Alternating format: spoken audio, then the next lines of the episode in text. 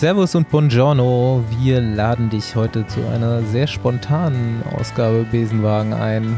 Ähm, wir haben tatsächlich erst heute Morgen, an einem Dienstagmorgen, erfahren, dass wir heute einen Gast in der Folge haben, beziehungsweise wollten wir auch eigentlich erst morgen aufnehmen. Und ähm, ja, das ist nicht oft so bei uns. Und äh, ich bin mal gespannt, wie äh, gut wir das heute Abend hinkriegen. Und ich bin auch sehr froh, dass es das so geklappt hat, denn wir machen so eine kleine Giro-Sonderfolge. Ich bin auch sehr beeindruckt vom Wochenende. Mein Name ist Bastian Marx. Meiner ist Paul Voss. Und ich bin Ani Stauf. Und präsentiert wird der Besenwagen von Rafa. Jo Leute, ähm, ich glaube, ihr habt beide am Wochenende auch den äh, Giro zu Ende verfolgt oder schon so ab Ende letzter Woche, wo es dann halt so richtig spannend wurde. Ähm, ich denke mal, äh, Staufi, du auch in ganz, äh, ganz besonders angespannt. Ich glaube, ich habe seit 1997 keine Grand Tour mehr so gebannt verfolgt wie jetzt in Giro. ich, ich aber auch nicht. Wir konnten das ich ja mitkriegen. Nicht. Es war auch mal wieder so, dass einfach, ich sage es ja immer, dass der Giro eigentlich die geilste Rundfahrt ist und dieses Jahr war es einfach wieder. Ja, war, war, also ich fand's grandios. Also ich muss also sagen, ist ja auch der erste Freund, der um einen Grand Tour-Sieg mitfährt und dann auch noch gewinnt. Von daher war die Anspannung auf jeden Fall noch mal größer. Ähm, aber war auf jeden Fall ein krasses Ding. Ne? Also ähm, ich fand's krass, aber eine geile Rundfahrt. Also ohne Mountain Trains so richtig. Außer Ron Dennis, der es alleine gemacht hat. Mhm. Einfach eine geile Rundfahrt. Ja. Hat der Giro mal wieder nicht enttäuscht. Ja, echt super emotional und ich habe mich auch selten für jemanden so gefreut oder auch im Vorfeld schon so dann gehofft, dass der das macht. Und ähm, ja, konnte man irgendwie, ich weiß nicht, ob ihn jeder schon so lange mitverfolgt hat. Ich habe Theo jetzt irgendwie so seit drei Jahren vielleicht auf der Rechnung und folge ihm in sämtlichen Social Media Sachen und finde ihn cool, alleine schon, weil er ein Ginger ist auch. naja, also ich kenne ihn ja schon seit ähm, aus Girona-Zeiten. Mhm. Äh, ich glaube 2013 ist er da hingezogen mit seiner Freundin Hannah Barnes, die ja bei Canyon SRAM auch fährt. Mhm. Und äh, kam, wir haben irgendwie eigentlich fast jeden Tag zusammen trainiert, immer im Winter oder wenn es ging, so Trainingsgruppe mit Matt Brahmeyer, mhm. äh, Dan McClay. Und wir hatten damals noch so eine Gruppe, die hieß äh, die Pink Panthers, so eine WhatsApp-Gruppe. Die haben wir äh, jetzt vor kurzem wieder aufleben lassen, also vorm Giro auch schon. Und hat dann jetzt quasi dann äh, zum Ende des Giros dann auch hat der Name auch endlich mal Sinn gemacht. Ja, Mann. Pink Panthers. Und äh, ist einfach krass. Keine Ahnung. Also, ist halt so, ich meine, Staufi, ihr managt den ja bei Corso, aber ich habe irgendwie zu ihm auch eine, eine persönliche Bindung. Ist halt krass, wenn du jemanden so, also schon gut kennst und auf einmal, du wusstest, der hat ein Potenzial, auf einmal fährt er da vorne mit und keine Ahnung, das ist einfach ein bisschen surreal und ich habe auch selten ähm, oder ich war noch nie inspiriert von einem Fahrer. Also in dem Sinne, wie es jetzt danach war. Weil Tayo ja wirklich auch eine, eine gute Persönlichkeit ist. Ähm, und ich fand's krass. Also ist irgendwie, weiß nicht, also irgendwie, ähm, ja, ist es auf jeden Fall dahingehend auch emotionaler gewesen als irgendwelche anderen Resultate, die ich irgendwie von Leuten mitgekriegt habe, die ich kenne. Auf jeden Fall ein geiles Ding und ähm, Wer es auch krass fand, war Bradley Wiggins auf jeden Fall. Der ist völlig, völlig ja. eskaliert, fast emotionalen Zusammenbruch gehabt und äh, den zweiten Podcast von ihm oder Wiggins mhm. Show nennt sich das ja. Das ist ja manchmal nur so ganz kurz, ne? Das ist immer so, ich genau. habe noch nie gehört vorher. Ja, jetzt, ja manchmal macht er nur so kurz, ja. fünf Minuten auch. Okay. Dieses Teo Statement, was er ja wirklich gemacht hat, ist nur fünf Minuten lang, kann sich ja. jeder mal anhören. Ja, der ist ihm auch da in Erinnerung geblieben, auf jeden Fall. Ähm, da kamen jetzt auch im, im Nachhinein so noch mehr Geschichten so raus, wie Theo irgendwie so Leute, als er noch klein war, schon so angesprochen hat, so hey, kann ich mal mit dir trainieren fahren und kann ich mal ein Autogramm haben und so. Er ist halt selber auch ein riesen Fan gewesen, bis er eben vor noch nicht allzu langer Zeit eben Profi geworden ist. Ähm, fährt jetzt seine vierte Saison bei, bei Ineos oder bei Vorgänger Team Sky ist er Profi geworden. Und ähm, ja, ich glaube, ist immer noch auch so teilweise Fan von manch, manchen Fahrern. Mhm. Ja. ja. Er ist halt, also, klar, also ich meine, früher auch, also schon, dass ich jetzt von früher rede, aber dann ist halt, der ist halt, ja, wenn keiner Bock hat auf Radfahren, ist er halt rausgegangen, hatte Bock auf Radfahren, auf sechs, sieben Stunden, keine Ahnung, durch die Berge ballern, auch im Winter. Ist einfach wie du schon sagst, ist halt ein richtiger Fan, der liebt halt Radsport. Es ist halt einerseits so das, was man hört und liest. Das ist ja auch, sagt ja auch jeder, dass er unheimlich cooler Typ ist, also super höflich, ist eigentlich total so. Hm. Ich fand es geil, dass, äh, dass Wiggins meinte, er wäre die bessere Version von ihm und er würde Mhm. nie fluchen. Ah Ja, ja. das stimmt aber nicht. Also das stimmt wirklich nicht so ganz. Also, ich weiß nicht, wie viel mal das F-Wort in unserem Chatverlauf immer so fällt, aber öfter auf jeden Fall. Ja, okay, gehört doch dazu, wäre auch unsympathisch, wenn nicht. Aber was mir dann irgendwann aufgefallen ist, so paar Stunden nachdem er gewonnen hatte und nachdem ich mich auch schon so mehrere Tage damit gefreut hatte, ich dachte dann auch schon, wir können das ja gleich nochmal durchgehen, in der, nachdem er dann diese 15 Sekunden Rückstand nur noch hatte auf Keldermann, dachte ich eigentlich, dass er das machen kann und wahrscheinlich auch machen wird. Ähm, aber was mir dann, als er gewonnen hat, erst aufgefallen ist, was ein Riesenfaktor ist, wieso man sich so geil freuen kann und warum die Rundfahrt auch irgendwie so geil ist. Es ist ein Grand Tour, wo nicht darüber diskutiert wird, ob direkt in der Presse, ob der Sieger gedopt ist. So gar keine Diskussion, gar kein Thema. Es ist geil. Ja, ich glaube, es liegt aber auch daran, dass wieder, wieder Rennverlauf war. Und ähm, ja, ich glaube, also Rennverlauf ist ein ganz entscheidender Punkt und auch welche Rennfahrer eventuell ausgestiegen eben. sind oder aus, aus, aussteigen mussten. Weil bei der Tour ist ja irgendwie immer, und natürlich Pogacar mit der Aktion im letzten Zeitfahren halt jetzt, also ist halt dann für einige Leute natürlich auch Grund, äh, noch mehr Grund, irgendwie äh, Misstrauen auszusprechen. Aber ich glaube, so der Verlauf der Rundfahrt war einfach alles Ich glaube, so. Theo an sich auch, so einfach die Ja, Persönlichkeit. klar, auch als ist- Person. Was ja. meinst du jetzt mit Presse? Ja, gut, deutsche Presse findet der Giro ja eh nicht statt, ne? Aber Mhm. auch so international, so auf Twitter und so weiter. Hast du irgendwas gelesen von wegen? Nee, gar nichts. Ja, doch. Ähm, ich meine, das, man braucht jetzt nicht so klein zu reden, ne? die sind schon ähm, wieder extrem schnell gefahren, wie eben bei der Tour auch. Hm, Äh, ich glaube, der Trainer von Nibali hat dazu ein Statement gegeben, Genau. dass Nibali eigentlich genauso gut ist wie immer, ähm, nur absolut keine Chance hatte mitzufahren. Die sind ähm, eine neue Bestzeit in Stelvio raufgefahren. hm. Aber was er Also, auch gesagt ähm, hat, Stau, Das was, war er alles auch, andere als ein langsamer Giro. Hm? ja, was sie aber auch gesagt haben, ist, dass ähm, nicht einzelne Fahrer äh, viel, viel stärker sind, sondern die, die Dichte an der Spitze extrem zugenommen hat. Dass einfach viel, viel mehr Leute in diesem Bereich sind, wo Nibali ist und dass natürlich dann so eine Schwäche auch viel mehr auffällt und dir auch auf die Füße fällt. Ist ja keine Schwäche, früher. ne? Nibali sagt ja, Ja, einfach, genau, dass es ist er, keine er war Schwäche, ja. fit, er hat seine Werte alle Ja. treten können. Und es hat halt einfach nicht gereicht mehr für das Niveau, was da anlag. Ja. Aber Nibali ist eine ganz gute Überleitung zu äh, was, was mir auch aufgefallen ist oder was ich mal zur Debatte stellen wollte. Ähm, es gibt ja immer noch so das Trikot des besten jungen Profis. Aber eigentlich macht das gar keinen Sinn mehr. Man sollte Aus doch Ältesten. genau das Trikot, Top 30 das besten Trikot Ältesten. des besten Altprofis nehmen. Ja. Darum hätte Nibali ja jetzt fahren können zum Beispiel. Ja, also in Zukunft muss es wahrscheinlich machen, weil auf jeden Fall äh, das U, U, U25-Trikot kannst du bald abschaffen, weil das immer derjenige ist, der auch die Rundfahrt irgendwie anführt und auch um Sieg fährt. Ja, man muss vielleicht echt jünger machen, so, ne? Also, Mhm. U19. Desanierung. Ein, 21. Keine Ahnung. Also ich weiß auch nicht, wie das, wie man das besser aufteilt, aber ähm, jetzt bei der Tour Pogacar hat's gewonnen, ne? Ich glaube, Bernal letztes Jahr auch Mhm, schon ja. bester Ja. Jungprofi. Klar. Wie, wie, wie, Äh, alt ist, wie alt ist eigentlich Carapaz? Carapaz, der ist schon älter. ich gucke. Okay. Ja. Und The- zwar Das Geile ist auch, wie gesagt, 27. was auch gesagt haben, äh, Theo Gegenhardt ist der älteste Grand Tour-Sieger im Jahre 2020 bis jetzt. 25, Sie- 27 Ja. ist Carapaz schon. 27. Alter Mann. Also, Ja. Rentner.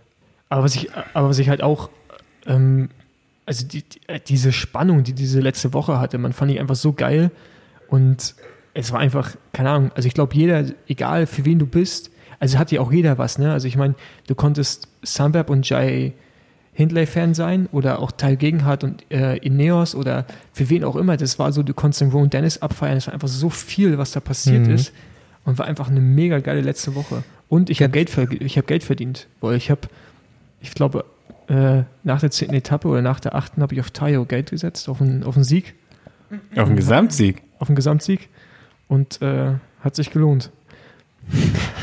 Was hast du da noch für Quoten? Da waren sie noch ziemlich gut. Ich weiß es gerade nicht mehr, aber äh, ich habe, 100? glaube ich, Mhm. nee, so hoch waren die nicht mehr. Ähm, Nachdem er die Attacke gefahren hat, oder was? Ja, ja, genau. Ähm, weil Ja, vorher hat hat er, glaube ich, seine, seine Chancen selber auch nicht so hoch äh, eingeschätzt. geschätzt. weil der Weil der war richtig, der war richtig abgefuckt, nachdem äh, Joan Thomas gestürzt und au- ausgefallen ist. Ja. Ähm, ja, erstmal natürlich zu Recht. Ähm, und dann haben wir noch so die ganze Zeit geschrieben und meint, er meinte so, ja, ich so, ey, aber jetzt kannst du selber unter die ersten zehn fahren. Und er so, boah, ich weiß nicht, ich glaube, ich brauche da schon ein bisschen Glück zu. Und dann habe ich ihm, ähm, nachdem er immer besser wurde, und dann, ich weiß gar nicht nach welcher Etappe, meinte ich so, ach so, äh, wo du gerade so viel Glück hast, äh, kannst du mal meinen Lottoschein ausfüllen. Hat er nicht gemacht, muss ich sagen. Ich weiß nicht, ob ich da vielleicht, vielleicht hätte ich da was gewonnen, Paul. Aber ähm, was ich ja auch interessant fand, ich glaube, der Astana sportliche Leiter, ich weiß gar nicht, ich glaube, Martinelli war das, der hat gesagt, nach der Etappe, die Tayo gewinnt, ähm, die erste, Mhm. hat er ja gesagt, irgendwie, wurde Ja. er gefragt, äh, wer gewinnt den Giro? Ja. Ja, ich, ich glaube, derjenige, oder vor der Etappe war das, glaube ich sogar, derjenige, der heute gewinnt oder irgendwo oder danach. Nee, jeden Fall. danach. Der, der heute gewonnen Danach. hat, ist War für ihn danach, der, äh, ist für ihn Genau. der Favorit für den Sieg. Und das ist halt, und das war auch der Tag, wo ich erstmal auch dachte, okay, krass, das sah so souverän aus. War, glaube ich, selbst überwältigt oder überrascht, Mhm. wie gut er war, weil der hätte ja viel früher attackieren können, so wie er aussah. Und äh, ja, mega geil. Ultra Geil. geil. Äh, vom, vom Stil her, finde ich, sieht er gar nicht immer so überragend aus, weil Nee. er immer so einen großen Gang fährt, ne? Ey, Mann. Liegt Ey. das, Basti, kann ich dich mal fra- fragen, liegt das an der Haarfarbe? ich glaube ich glaub nicht. Der letzte Grand Tour-Sieger, der so einen Gang gefahren ist, der hatte nämlich auch rote Haare. Ja, das stimmt. Und, und Oder, obwohl, ne, Landis war, Landis war noch dazwischen, ne? Ja, ich aber ist- kann mich nicht mehr an den erinnern. Der ist definitiv Der hat- Frequenz gefahren, aber wie fährt Klemmer? gefahren, ne? Ah. Klemme fährt Ja, Klemme alles. auch immer, Dicken immer Gang, ne? großes Blatt. Immer großes jeden Blatt, ja, genau. Aber halt Ey, auch Han- schnell. Aber Hand, der hat auch keine Grand Tour gewonnen. Knapp. Hand aufs Herz, wer kannte Jai Hindley? Ich habe den Namen gar nicht auf dem Schirm gehabt, bis in der zweiten Woche Giro. Na, ich kannte ihn schon. Ähm, aber jetzt, dass er davon reinfährt, hätte ich genauso nicht gedacht wie bei Tayo. Also bei Tayo hätte ich jetzt Top 10 hätte ich ihn zugetraut. Hätte ich auch drauf gewettet, aber jetzt Sieg, nee. Nicht, nicht bis zu dem Aber Tag. Jai Hindley auf keinen Fall äh, in die Top 10 getippt vorher. Nee, also- Jai Hindley nicht, aber Tayo hätte ich schon Top 10 getippt. Ja. Ja, auch ich fand so den, die Vorstellung krass, wahrscheinlich, ich weiß nicht, ob es dann so ist, aber da gehen diese zwei mit zeitgleich ins letzte Zeitfahren, es entscheidet sich auf 15 Kilometer, aber im Endeffekt kann jeder der beiden sich nachher freuen. Also egal, ob du es jetzt gewinnst oder verlierst.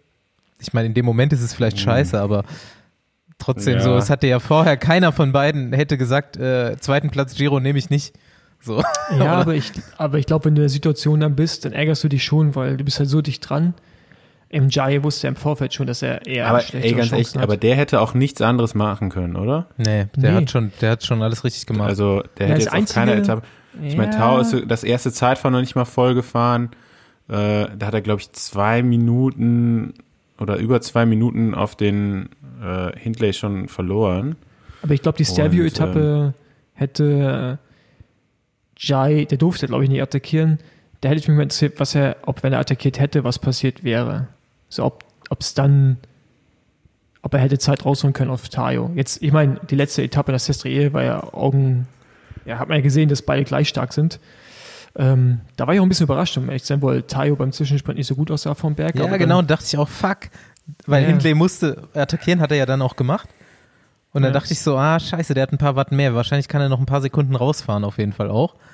Aber äh, das war eigentlich der geilste Moment in dieser Etappe, wo dann Hindley attackiert, Tayo hat gar keine Probleme mitzugehen und zwei Sekunden später kommt die Dennis-Walze wieder vorbeigerollt und macht einfach wieder weiter Tempo. Ja. Ultra guter Typ. Der hatte richtig Fun, ne? Also Der wurde, wurde ja jetzt auch gut gehypt, ne? Aber ich glaube, der äh, hat sich da äh, auch selber gefreut, dass er da. Ähm, aber äh, Ja, ich glaube, was man halt auch sagen muss und was irgendwie anscheinend, es hätte ich Ineos so nie zugetraut, erstmal wie sie Radrennen fahren, das habe ich letzte Woche ja in der Folge schon gesagt, und dann anscheinend kriegen das ja echt hin, so einen Typen wie Ron Dennis so im Griff zu haben oder so das, also das richtige Gefühl zu geben, damit er das macht, was er macht. Ne? Also ich meine, der Mhm. war ja, ne, der war ja, ist ja, der glaube ich, auch Zufall so ein bisschen, dass er dann so in so guter Form ist. Ja, aber, nee, aber guck mal, ganz ehrlich, äh, wenn, wenn der nicht so gut gewesen wäre, hätte Mhm. Tayo die, die Rundfahrt nicht gewonnen. Ist so. Ja, Mhm. Und das ist halt, also ohne den hätte er den Giro nicht gewonnen. Das ist halt so krass. Der hat das Radrennen einfach alleine auf den Kopf gestellt. Der Ich hat ja das, vor. Der war auch vorher gar nicht so gut. Nee, nee, Nee. Vor der Etappe, wo sie, wo er zum ersten Mal so performt, war das die Stelvio-Etappe, ja, ne? Ja. Ja. ähm, haben die den morgens ja beim Warmfahren auf der Rolle interviewt und äh, er ist so am Lachen und meint so, ja, äh, ich hatte jetzt zwei echt gute Wochen Training hier, langsam werden die Beine gut und ich glaube, dass es auch echt nicht anders ist als so, also er war selber wahrscheinlich erstaunt, dass er langsam so gut wurde. ja. Ja. Ja, also im Lockdown hat er, glaube ich, nicht so viel trainiert oder weiß man gar nicht, ne? Aber Mhm. äh, das tat ihm auf jeden Fall nicht so gut, wie wir uns erinnern können.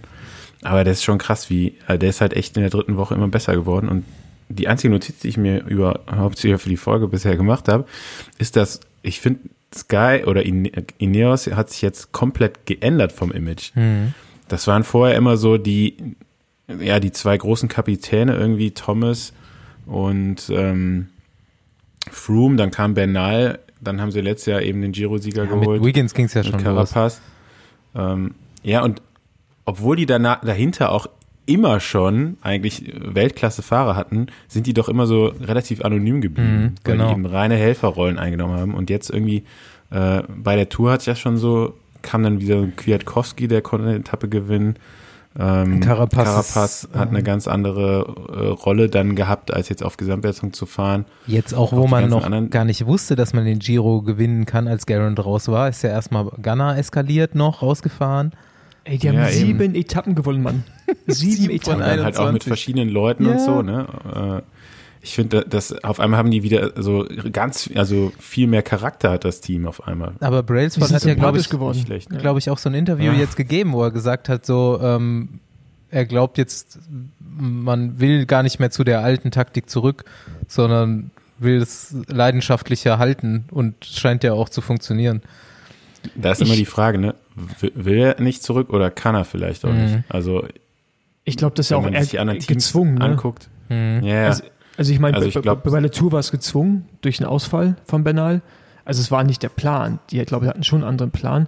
Und jetzt beim Giro musste man auch wieder umstellen. Also es ist jedes Mal jetzt in den beiden Rundfahrten, da ist einfach der Fall, dass das Team sich anders aufstellen musste, weil die gar keine andere Wahl hatten. Jetzt beim Giro hat dann halt durch viele Umstände dazu geführt, dass sie ihn auch noch gewinnen konnten. Aber ähm, ich glaube, Plan A war schon noch ein anderer. Aber jetzt haben sie halt festgestellt, dass sie so auch Radrennen gewinnen können. Und viele Radrennen vor allen Dingen. Attraktiven Sport bieten. Ja. Ja, äh, ich meine, die können vielleicht auch gar nicht mehr so einen so einen Zug durch die Berge fahren, wie es eben je- jetzt äh, Jumbo macht oder ähm, sogar jetzt auch Sunweb. Ähm, es sei denn jetzt die Transformation von Rowan Dennis geht so weiter und dann brauchen die auch gar keinen ganzen Zug, sondern nur eine Dampflok. Ähm, krass, also ich hätte den auch niemals so stark bei einer, bei, einem, bei einer großen Rundfahrt erwartet, so irgendwie. Ähm, ja, vielleicht wusste man auch einfach, oder er wusste vielleicht genau. auch nicht selber noch nicht, wie gut ja er eigentlich dann äh, sein kann. Ich glaube, es kann halt auch ganz Ähm. anders laufen bei ihm grundsätzlich. Und äh, man weiß auch gar nicht, ob dann in diesem Garen Thomas-Szenario es auch so gekommen wäre. Ne? Ich glaube, dass er auch echt, also es hat zumindest so ausgesehen, als hätte er das halt auch echt gerne für Theo gemacht. Ähm, ja gut, wir wissen es nicht. Nächstes Thema, was mich interessiert hat, ist, was haltet ihr so von Craftjacken? Ähm, sind scheinbar schwer anzuziehen, aber dafür geht der Reißverschluss dann nicht zu. Keine Ahnung, habe ich keine Meinung zu. Ich würde lieber, ich würde lieber, das war halt ein mega Fail, aber ich würde lieber mal Alter. gerne drüber reden. Ich habe äh, ich hab noch nie so einen Fail gesehen. Bergauf. Unfassbar. Sind wir jetzt schon, sind wir jetzt schon wieder bei einer anderen Rundfahrt, ne? Nee, wir sind beim Giro. Ja. Stelvio-Etappe. Echt? Wo beide, Hast du wo das nicht gesehen? Kellermann und Jay Handley, so. Die Jacken nicht zu bekommen haben. Fünf Minuten lang die Jacke nicht anbekommen, dann beide den Reißverschluss auf der Kuppe vom Stelvio nicht zubekommen. Beide völlig ausgerastet auch dabei. Keldermann schmeißt die Jacke dann auf der Abfahrt weg. Von 3000 Meter Abfahrt. Ey, wie schlimm kann was eigentlich laufen? Da hätte ich gern mal die Laune äh, miterlebt von den beiden. Ja. Ähm, aber worüber ich gerne mal reden würde, ähm, ist über die welche Etappe war das, die verkürzt wurde? Sind wir jetzt beim Streik? Die ja. lange. Streik. Fre Freitag. Die, Richtig. Na, nach den zwei harten Bergetappen vor der Bergetappe. Ja, genau. Ich hab's, also ich habe erstmals habe ich euch auch geschrieben an dem Tag, wo das dann morgens so bekannt wurde und so weiter. Ich habe den Aufriss überhaupt nicht verstanden. So dieser äh, Venny, der Chef vom Giro, hat dann ja so ein richtiges Problem daraus auch gemacht, auch so öffentlich. Und in dem Moment war es ja einfach gar nicht mehr abzuwenden. So. Und dann verstehe ich nicht, wie man von der politischen Seite aus dieses Thema nochmal so groß aufblasen kann, weil dann in dem Moment, wo eine Rundfahrt so geil läuft und alle sind mega dabei, irgendwie so ein negatives Thema aufzublasen und nicht einfach zu sagen, ey Leute, okay, wir sind jetzt zwei ultra harte Bergetappen gefahren und morgen geht's wieder in die Berge. Jetzt pisst's heute Morgen, ihr sollt jetzt Mailand San Remo eigentlich fahren, die Distanz. Ähm, völlig verständlich, dass ihr jetzt, ihr hattet wahrscheinlich, die hatten wahrscheinlich eh schon keinen Bock vorher, viele Teil des Feldes dann stehst du morgens auf, weißt du, musst 260 fahren, bist völlig im Arsch und es pisst. Dann haben die halt ein bisschen Revolte gemacht. Aber dann sage ich doch als Chef einer Organisation, einer Firma, in dem Moment, wo ich es eh nicht mehr ändern kann, alright, lass uns das Beste draus machen. Fahren wir jetzt einfach hier die Hälfte, ihr macht eine gute Show und morgen geht's weiter. Ähm, Im Endeffekt, wer hat verloren in der Situation? Verloren haben doch nur die Orte auf den ersten 100 Kilometern und ich muss irgendein Agreement mit dem Sender machen, der jetzt irgendwie nichts zu senden hat. Zwei Stunden. Wer, wer verliert noch in so einer Situation? Dann, ähm, ja, sowas anderes. Dann haben sich ja, Wiggins hat sich aufgeregt darüber. Der war eigentlich auch nicht auf der Seite der äh, Leute, die das verkürzen wollten. Äh, Rolf Aldag hat sich mit aufgeregt im Eurosport-Kommentar. Und dann hat Wiggins auch so gemacht, ja, äh, gemeint, sie sind sich nur noch am Beschweren jetzt irgendwie und äh, dann dachte ich mir so, ey, da dürfen die sich jetzt nur beschweren, wenn es um Leben und Tod geht oder was, wenn es irgendwie um nicht gut abgesperrte Strecken geht und so weiter. Äh, ist doch völliger Quatsch. Ähm, das sind, wie gesagt, die Performance war ja super aller Leute und man denkt ja immer nur so an die Ersten im Gesamtklassement, ja die wären natürlich gefahren wahrscheinlich, ne? Und ich denke sowieso, dass wenn Sonne gewesen wäre, wären alle gefahren morgens. Aber ähm, dass es halt so Leute in der Mitte gibt, jetzt, keine Ahnung, Rick oder so, der völlig am Anschlag ist, oder ähm, Leute, die fast, naja, fast aus dem Giro souverän. Ja, ja, klar, aber ich meine, der muss sich ja jeden Tag einen Arsch aufreißen, dass er da ins Ziel kommt. Oder so ein Ilio Kaise, ne, der fast rausgeflogen wäre.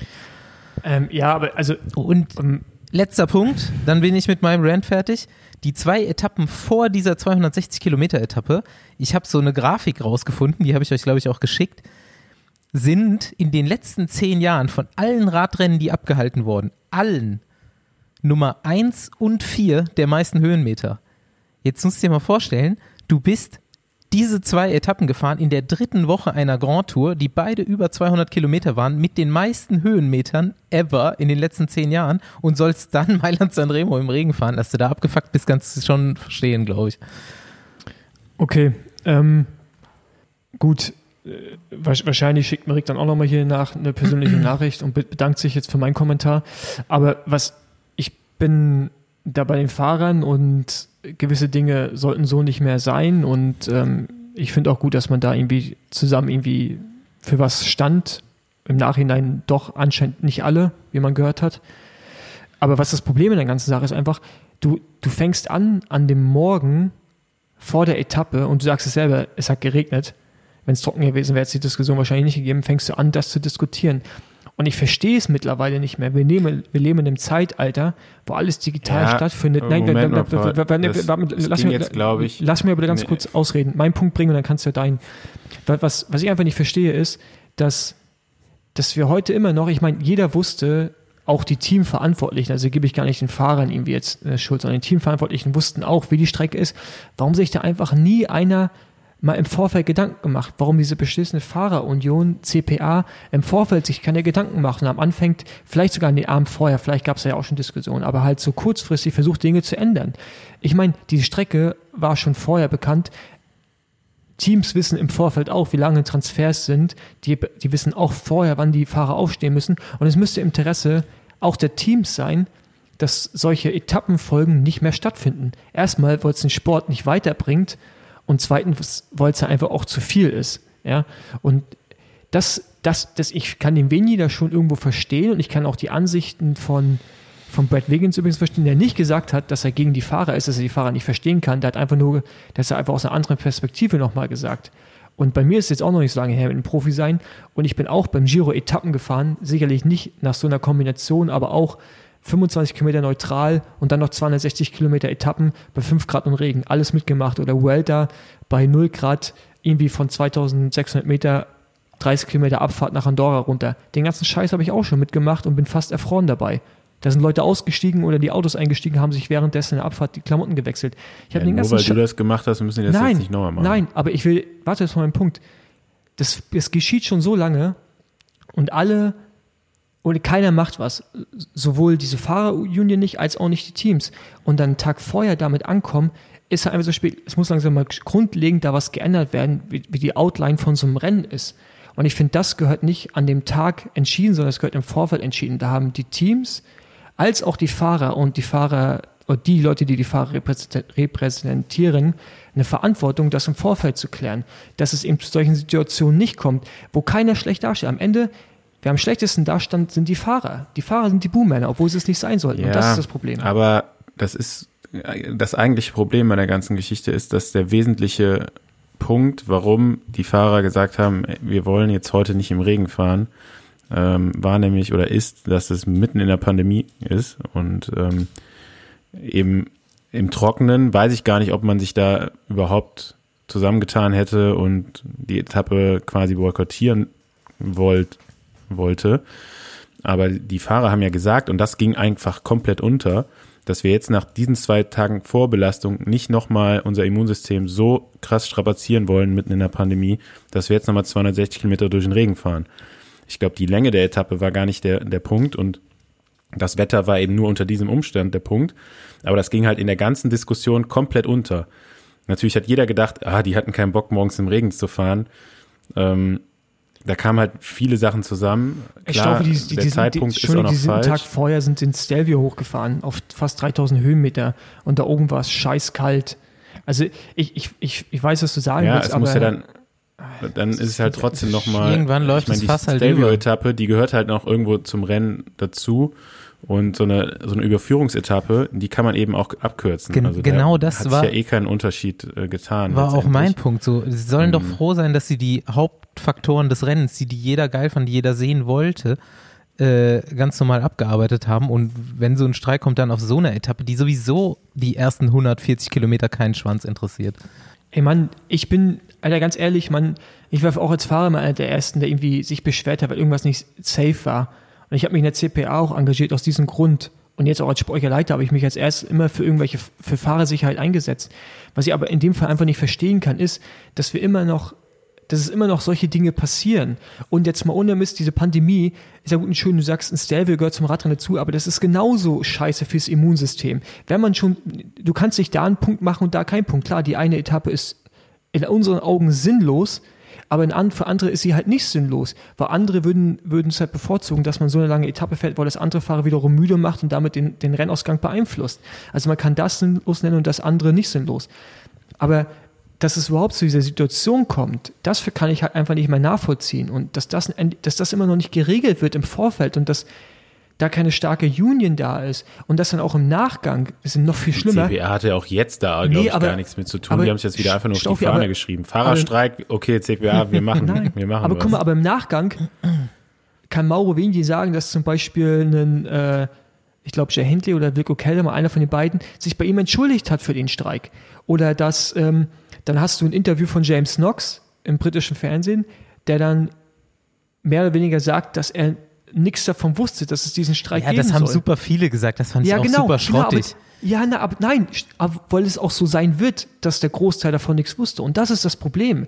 Die Fahrer sehen am Ende lächerlich aus. Und das zu verhindern, müsste man im Vorfeld an solchen Details anfangen mitzuarbeiten. Und es kann halt nicht sein. Ich hoffe, aber diesen Giro werden wir auch wieder vergessen und nächstes Jahr wird die gleiche Scheiße sein. Aber warum kann so eine Strecke auch von der UCI-Seite aus abgenommen werden? Ganz ehrlich, so, wenn du die Etappen dann siehst, Da muss auf jeden klar sein, auch Ja, nicht in der Pandemie. Geld braucht. Ja, Paul, Staufi, aber auch nicht- Der Veranstalter Ja. bringt dem Geld ein und deswegen macht er erstmal das und die UCI will auch Nee. keine andere Fahrerunion haben, deswegen stärkt sie die CPA und schwächt alle Versuche, äh, das zu ändern. Also Nein, aber es ist scheiße, dass im Nachhinein Stimmen aufkommen vom Großteil der Fahrer, die davon nichts wussten und die das vielleicht auch so gar nicht supportet haben. Und das ist ein Großteil, Problem. also es waren jetzt zwei Leute. Die du jetzt Ich kann dir noch mehr- ich kann dir noch mehr weiß- Interviews- ich Ich, dir habe eine Menge Leute da unterm Zelt stehen sehen. Das war, glaube ich, der größte Teil vom Fahrerfeld, dir- die da diskutiert haben. Ich kann und dir wenn noch, sich da ich irgendwie kann so dir ein junger Fahrer Interviews, da nicht, ich kann dir noch mehr Interviews zeigen. beteiligt, Ich kann dir noch, Ja, es glaub- gibt haufenweise Interviews, die dahingehend waren. Und der Leader selbst an dem einen Ja, Tag, aber wie willst du das machen? Also die sind ja auch nicht alle in einer WhatsApp-Gruppe, dass du dann äh, eben morgens um 6 Uhr, als die Leute alle zum Start fahren mussten, nicht noch jeden einzelnen Fahrer erreichst, ist ja wohl auch klar. Also das Ja, ist ja nicht, okay, hat mit schlechter Organisation nichts zu tun. Ja, aber dann muss man im Nee, Nachhinein dann, auch dann, dann zusammenstehen. frage ich, warum, warum gibt es keine, warum gibt's keine gemeinsame, es gibt eine Telegram-Gruppe, übrigens gibt es beim Giro, oder gab's. Warum, warum wird da nicht jeder gefragt? Du kannst jeden Scheiß mittlerweile abstimmen lassen. Warum ist so, sind solche Sachen nicht möglich, um dann im Nachgang die Fahrer, mir geht es einfach darum, dass die Fahrer wieder aussehen wie die Arschlöcher am Ende des Tages, was sie aber nicht sollten. Das ist mein Punkt. Irgendjemand einfach. von uns Und das muss- muss, Ja, äh, bei wem sahen die aus wie die Arschlöcher? Da kannst du ja nicht bei der ernst nehmen. Presse, bei den Zuschauern. Weiß ich nicht. Ich bilde mir einfach meine eigene Meinung. Ich finde es auch gar nicht so schlimm vom Zeitpunkt aus her. Ich meine, du hast ja auch während so einer Rundfahrt andere Sachen zu tun, als dich jetzt auf die äh, 18. Etappe irgendwie auf einen Streik vorzubereiten. Ich glaube, das äh, passiert halt auch eben spontan. Und jetzt ist es so passiert und dafür, also ich fand es ja gut, dass letztendlich haben ja viele zusammengehalten, deswegen sind es ja auch nicht so lang gefahren. Also irgendwie hat es ja funktioniert dass das dann viele falsch, erstmal falsch aufgenommen haben und äh, andere Gründe da gesucht haben als die eigentlichen Gründe. Ähm, ja gut, das ist dann entweder hat da einer schlecht recherchiert oder einfach gerade Bock gehabt, 260 Kilometer dabei zuzugucken, wie die durch den Regen fahren und fand das jetzt scheiße. Aber wenn man sich mal kurz äh, die Sachen durchliest oder von Fahrern sich da eine Stimme einholt, warum die letztendlich das Rennen nicht fahren, oder so fahren wollten, wie es geplant war, dann äh, war das ja ziemlich eindeutig, meiner Meinung nach. ich es ist trotzdem die positiv. Außenwirkung, die am Ende des Tages zählt. Und die ist, Nee, das, das, ist muss scheiße nicht gelaufen. sein, das sagst du jetzt auch wieder. Find weißt ich du? gar nicht. Ich finde es auch total positiv, dass es gut. endlich mal geklappt hat, dass sie was wollten und dass es dann auch so umgesetzt wurde. Ey, Basti, Mann, ich war vor ein paar Monaten in Polen und habe mit dafür gesorgt, dass so eine beschissene Etappe durch, durch Krater nicht stattfinden. Ja, das gut, ist aber wer hat das Initiative- Rennen Nein, in Polen mit? nein, aber, aber auf, ist auf meine Initiativen passiert. Ich habe jetzt keinen Bock, dass ich so dastehe, als wenn ich irgendwie gegen die Wieso? Fahrer bin nicht und Rechte Junge. unterstützen will. Aber das ist halt, aber was mich kotzt es einfach an, dass, dass, es nicht, dass man nicht in der Lage ist, das irgendwie alles richtig zu kommunizieren und da als Einheit dann dazustehen, weil letztendlich standen sie nicht als Einheit da. Und mir geht es darum, wie die Fahrer dann dastehen, wie sie in Union dastehen und wie es allgemein dann aufgenommen wird. Und es ist nämlich nicht positiv, dass ein Bradley Wiggins solche Sachen sagt. Es ist auch nicht positiv, dass Rolf Alltag solche Sachen sagt im Fernsehen. Genau, Weil das da- finde ich auch. Man sollte, wenn dann so eine Entscheidung gefällt worden ist und die grundsätzlich positiv ist, sollte man da auch hinterstehen. Weil ich finde, es hat, es hat einfach fast niemand verloren bei der Sache. Erst wenn man so ein Problem draus macht. Aber das Problem, das glaube ich in Zukunft wird das gegen die Fahrer eventuell genutzt. So, sehen. und das ist halt auch. Ja, wird ja sowieso alles Ja. jetzt gegen die Fahrer benutzt. Genau. und gegen die Teams auch. Ja. Der äh, ja, Venji oder wie wenn, Venji, ja. Der will ja jetzt auch äh, wen will er verklagen? Jumbo Wismar oder? und Ach so, ähm. Jumbo Wismar Wie und immer. wen noch? Will- EF, will er ja, die zwei Teams, belangen? die ausgestiegen Stimmt. sind. Ja, er will jetzt das, irgendwie habe ich gelesen, er will sich jetzt das Recht äh, vorbehalten, die nächstes Jahr nicht mehr einzuladen. Ja. Das wird, geht er jetzt das wird spannend. UCI. Ich be- behaupte, dass er nicht durchkommt damit, aber Ja, natürlich kommt er mit nicht durch. Also wär, das wäre echt ein Witz, wenn das, wenn, wenn das geht, dann hast du ein ganz anderes Problem, weil dann klickt, dann klagt nämlich Jumbo Wismar und ich glaube, die haben eventuell ein bisschen mehr finanzielle Mittel als die UCI zur Verfügung, um ich bin gespannt. den Case zu gewinnen. Hinten im Besenwagen sitzt heute übrigens auch Clark. Als vorbildlicher deutscher Selbstständiger bin ich gefühlt eher überversichert und fühle mich deshalb sicher.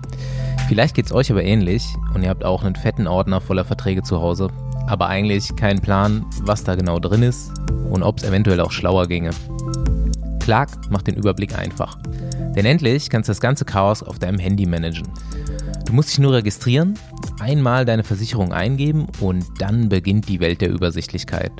Clark gibt dir digitalen Überblick zu den Details deiner Verträge, gibt Tipps, wie du diese verbessern kannst und wo du vielleicht sparen kannst. Clark ist kostenlos, unabhängig und wählt aus den Angeboten von 160 Versicherungen für dich die passenden Verträge aus.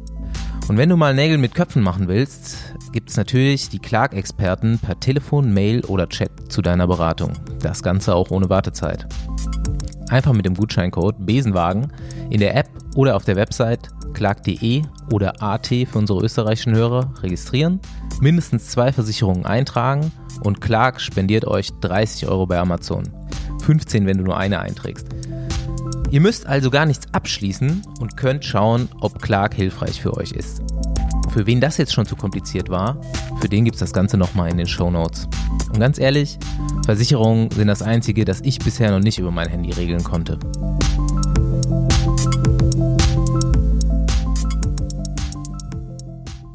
Wie groß schätzt ihr die Chancen ein, dass entweder Roglic oder Carapaz die Vuelta gewinnen oder jemand anders? Du, ganz ehrlich, ich habe von der von der Vuelta habe ich bis jetzt noch gar nichts gesehen. Ich kann dazu nichts sagen. Gut, egal. Ich, äh, es stehen auf jeden Fall, glaube ich, ganz gute Chancen, dass Roglic oder Carapaz gewinnen. Und ähm, wenn das passiert, haben dieses Jahr äh, die drei Grand Tours alle italienische Rimbrake Bikes gewonnen und das ist ähm, der wissenschaftliche Beweis dafür, dass Disc Brakes scheiße sind für Grand Tours. ja. Ja. Warten wir es mal ab. Wenn, wenn Roglic gewinnen sollte, haben auch drei verschiedene italienische ja, aber das äh, Rimbrake Bikes gewonnen. Eigentlich auch klar, weil Basti, wer bremst, verliert. Und die bremsen halt ziemlich gut, aber gewinnen tust du nicht, indem du bremst. Schließen wir unseren, äh, unsere Dreierkonversation ab und äh, fahren rüber zu unserem Gast. Wir sind jetzt gerade mit dem Besenwagen nach Österreich gefahren zu Hermann Pernsteiner, dem Zehnten des Giro d'Italia dieses Jahr. Hallo Hermann, danke, dass du so spontan und so kurz nach der Rundfahrt Zeit hast für uns. Ja, hallo. Ich denke immer, man ist, man ist völlig im Eimer. Wie geht's dir jetzt? Ja, natürlich. Ja. Langsam kommt jetzt die Müdigkeit. Also gestern habe ich mich eigentlich noch gut gefühlt, aber ich glaube, da hat der Körper noch nicht so recht gewusst, dass es jetzt vorbei ist. Aber ja, heute jetzt schon langsam kommt jetzt. Hermann Pernsteiner, wer ihn nicht kennt, äh, Bahrain McLaren und wie schon gesagt, dieses Jahr Zehnter beim Giro geworden. Aber Hermann war ursprünglich mal, bis vor relativ kurzem noch, Mountainbiker. Marathon-Mountainbiker hauptamtlich. Ja, genau, also das ist richtig. Also ich bin 2016 bis 2016 am Mountainbike gefahren und habe dann die Chance bekommen für Continental-Team, die eben die, die Österreich-Rundfahrt zum Fahren. Und äh, bin dann eigentlich äh, gleich auf Anhieb, glaube ich, siebter geworden und dann hat sich das so weiterentwickelt und dann ja schon zwei Jahre später, eigentlich 2018, habe ich dann meinen, meinen ersten World Tour Vertrag gekriegt bei Bahrain Merida. Das war natürlich eine riesen Überraschung und ja, äh, ist eigentlich ja fast ein bisschen surreal gewesen und ja, richtiger Traum eigentlich in die Erfüllung gegangen. Auf wessen Mist ist das eigentlich gewachsen mit Straßenradsport bei dir? Bist du selber auf die Idee gekommen, du äh, könntest eventuell schnell einen Berg hochfahren, weil du äh, sehr leicht bist oder hat dir jemand anderes da auf die Sprünge geholfen? Also genau, also ich bin selbst eigentlich auf die Idee gekommen, also ich mir denkt, bergauf bin, bin immer recht schnell und äh, vielleicht sollte ich mal paar Straßenrennen probieren und dann bin ich in, in Österreich mal die Bergmeisterschaft gefahren und da bin ich eigentlich auf Anhieb dann Zweiter geworden. Und durch das hat es sich dann so entwickelt, da sind dann die Kontinentalteams auf mich aufmerksam worden. Und ja, es hat mir eigentlich von Anfang an Spaß gemacht. Und, und natürlich hätte ich mir da damals nie gedacht, dass ich in der World Tour fahre. Also, das ist schon, schon lässig, ja. wie, kam der, wie kam der Sprung zustande? Also ich meine, du hattest ja schon ansprechende Ergebnisse, ähm, warst du aber ja eigentlich schon äh, ein bisschen älter. Also du warst ja schon über 25, glaube ich, als du dann im KT-Bereich gestartet hast und bist dann aber auch bei der Österreich-Rundfahrt natürlich äh, immer vorne mit dabei gewesen, die auch immer gut besetzt ist. Aber wie, wie kam der Schritt oder was hast du dafür? Dann hast du nochmal irgendwie ein bisschen mit einem Agenten zusammengekommen oder ähm, kamen Teams auf dich zu? Wie ist das passiert? Naja, eigentlich gar nicht. Das Agenten habe ich gar keinen gehabt. Also die Teams sind eigentlich auf mich zukommen. Ich weiß noch ganz genau. Also wie das erste Mal der, der Brent Copeland bei mir angerufen hat. Das war, glaube ich, nachdem ich die Aserbaidschan-Rundfahrt gewonnen habe, war ich auf Trainingslager und so das Telefon geläutet, das weiß ich noch ganz genau. Und dann hat sich eben der Teamchef äh, Bahrain Merida bei mir gemeldet und ob, äh, hat mich gefragt, ob ich mir eigentlich vorstellen kann, dass ich ganz auf die Straße wechsle. Und da kann ich natürlich nicht Nein sagen. Und dann haben sie mich zu einem Performance-Test nach Italien eingeladen. Und ich habe den Test dann gemacht und kann mich erinnern, am Abend eigentlich dann nach dem Test schon, wie ich wieder gerade zu Hause gekommen bin, ähm, haben sie mir schon ein Vertragsangebot geschickt. Also okay. war, ist alles richtig schnell gegangen. Das klingt gut. Ähm, ja, ey, erst nur mal so ein paar allgemeine Sachen. Wo in Österreich wohnst du eigentlich? Also ich wohne im, im Osten von Österreich, das ist zwischen, zwischen Wien und Graz. Mhm. Ich sage mal, das ist jetzt so eine hügelige Region im Voralpenbereich. Für mich eigentlich perfekt zum Trainieren, sage ich mal. Also im Winter, wenn es eher in die Berge ein bisschen kälter ist, habe ich das Flachland im Burgenland Richtung Burgenland-Ungarn und ich habe aber gleich auch die, die Berge vor mir, wo ich 40 Minuten Anstiege trainieren kann, vorher ein bisschen Richtung Westen. Also es ist eigentlich das perfekte Trainingsgebiet, sage ich jetzt mal. Das ist, ist echt uh, für mich, ich kann, könnte mir nichts Besseres vorstellen. Ich habe jetzt heute noch kurz mit, ähm, ja, du kennst ja bestimmt meinen Kollegen Thorsten Walter, oder? Ja, sicher. Ja, über den habe ich ja quasi auch deine Nummer, deinen Kontakt bekommen und heute habe ich noch kurz mit Daniel Geismeier geschrieben auch, weil ich mir natürlich irgendwie ein paar äh, äh, Infos noch einholen wollte und der meinte auch, ihr habt noch super viel Kontakt. Also das ist halt einer deiner äh, Freunde aus der Mountainbike-Karriere noch. Und jetzt würde ich sagen, genau. also Österreichs bester Mountainbike-Marathonfahrer. Genau, ja. Und ähm, ja, der meinte so, ich soll dich auf jeden Fall mal nach, äh, ich, ich würde gerne erstmal so ein bisschen in die Mountainbike-Schiene noch fragen, bevor wir zu den Straßensachen kommen. Äh, ich soll dich mal zu eurem Trip nach Brasilien fragen. Das wäre das wär eine gute Geschichte. ja, das ist es wirklich, also es war ein richtiges Abenteuer. Also wir sind zu dem Rennen eben eingeladen worden, sind aber ohne Betreuer irgendwas, haben uns in Wien ins, ins Flugzeug gesetzt und sind rübergeflogen. Dann, ich glaube, der Trip hat zwei Tage gedauert bis wir einmal am, am Rennort waren. Und dann haben wir das erste Mal alles selbst organisieren müssen, damit wir Material dort kriegen. Die Räder sind verspätet kommen und das hat aber dann alles funktioniert bis zum Prolog. Und ja, es, äh, es ich sage mal, es, äh, das Rennen war unglaublich hart, das halt kann man das gar nicht mehr so vorstellen. Ich kann mich erinnern, die Königsetappe, das ist irgendwo durch den Dschungel gegangen und uh, durch die Wüste mit, das, ich glaube, fast eine einstündige Schiebepassage. Und der Daniel ist auf die Idee gekommen, dass er halt noch so 30 Minuten vom Rennen attackiert und wir sind dann weggefahren und sind sechseinhalb Stunden für sieben Stunden alleine auf der Flucht gewesen. das war wie, ja, wie so zu zweiter Trainingsausfahrt, aber es war, war ein riesiges Abenteuer und wir haben dann bis zwei Tage vor dem Schluss das Führungstrikot gehabt. Uh, leider ist dann an einem Tag alles schief gegangen, also wir haben Platten gehabt und dann so zehn Kilometer vom Ziel hat sich der Dani dann auf dem Hinterrad aufgehängt und ist richtig schwer gestürzt. Zum Glück ist äh, ihm eigentlich nicht viel passiert und äh, wir sind wieder gesund nach Hause geflogen, aber das war schon ein richtiges Abenteuer und ich habe schon zu ihm gesagt, also heuer, wie wir auf Höhentraining war mit ihm, mit Dani, äh, sowas müssten wir eigentlich wieder mal machen, weil das sind dann eigentlich die, die Sachen, die man nie vergisst. Ja, krass. Ich krieg da ja relativ viel mit über den Thorsten aus dem Mountainbike-Bereich und deswegen interessiert mich das auch so, weil du jetzt ja den äh, Wechsel zur Straße echt ganz komplett vollzogen hast und halt beide Welten krass kennst. So Mountainbike-Marathon kannst du halt auf Weltklasse-Niveau fahren. Ich glaube auch Cross-Country und trotzdem eigentlich so Selbstversorger sein, ne? Also äh, alles Bikes selbst organisieren. Vielleicht hast du irgendwie einen guten Sponsor, der, wo du dir noch einen Mechaniker leisten kannst. Aber das ist ja schon eine ganz andere Welt. Ja, das auf jeden Fall. Also ich muss wirklich sagen, also bei, bei Z-Touren VD damals, wo ich gefahren bin, es war zwar im kleinen Bereich, aber das war schon richtig gut, also richtig professionell. Also wir haben wirklich, wenn wir jetzt zu den wichtigen Rennen und so gefahren sind, haben wir ein, ein richtig professionelles Umfeld gehabt. Also das ist eigentlich zum Vergleichen mit auf der Straße. Wir haben Koch mitgehabt, wir haben Physio mitgehabt, äh, Mechaniker, also da, das war perfekt. Äh, perfekt organisiert immer. Natürlich muss man sich als Mountainbiker oft um Transfers, Zimmer, Buchen und so, also um viel mehr kümmern. Auf der Straße, da wird dann, sage ich mal, wirklich alles abgenommen, also vom Flug angefangen. Man fährt eigentlich nur am Flughafen und alles andere ist organisiert und man braucht sich um nichts kümmern. Ich kann mich erinnern, mein erstes Jahr, wie Flash Wallon, wie ich nach Belgien geflogen bin und so, da war ich dann eine Woche dort. Und zwischen die Rennen, zwischen, ich glaube, das war Brabant und Flash Wallon, das war ja einfach, das war ich gar nicht gewohnt, dass ich da über die Woche nichts machen muss. Normal habe ich immer mein Rad hergerichtet und so. Da war mir eigentlich dann ziemlich langweilig, weil zwischen die Rennen so brutal viel Training war dann auch nicht. Das war echt uh, so eine ungewohnte Situation, dass man eigentlich nichts zum Tun hat, außer am Rad zu sitzen und ja, zum Trainieren. Und der Rest wird dann alles abgenommen. Also am Anfang war das schon richtig ungewohnt. Mittlerweile bin ich schon, sage ich mal, verwöhnt und ist das fast ein bisschen selbstverständlich, aber wenn ich zurückdenke, ist das eigentlich ja ein richtiger Luxus, den was ich jetzt habe, sage ich mal.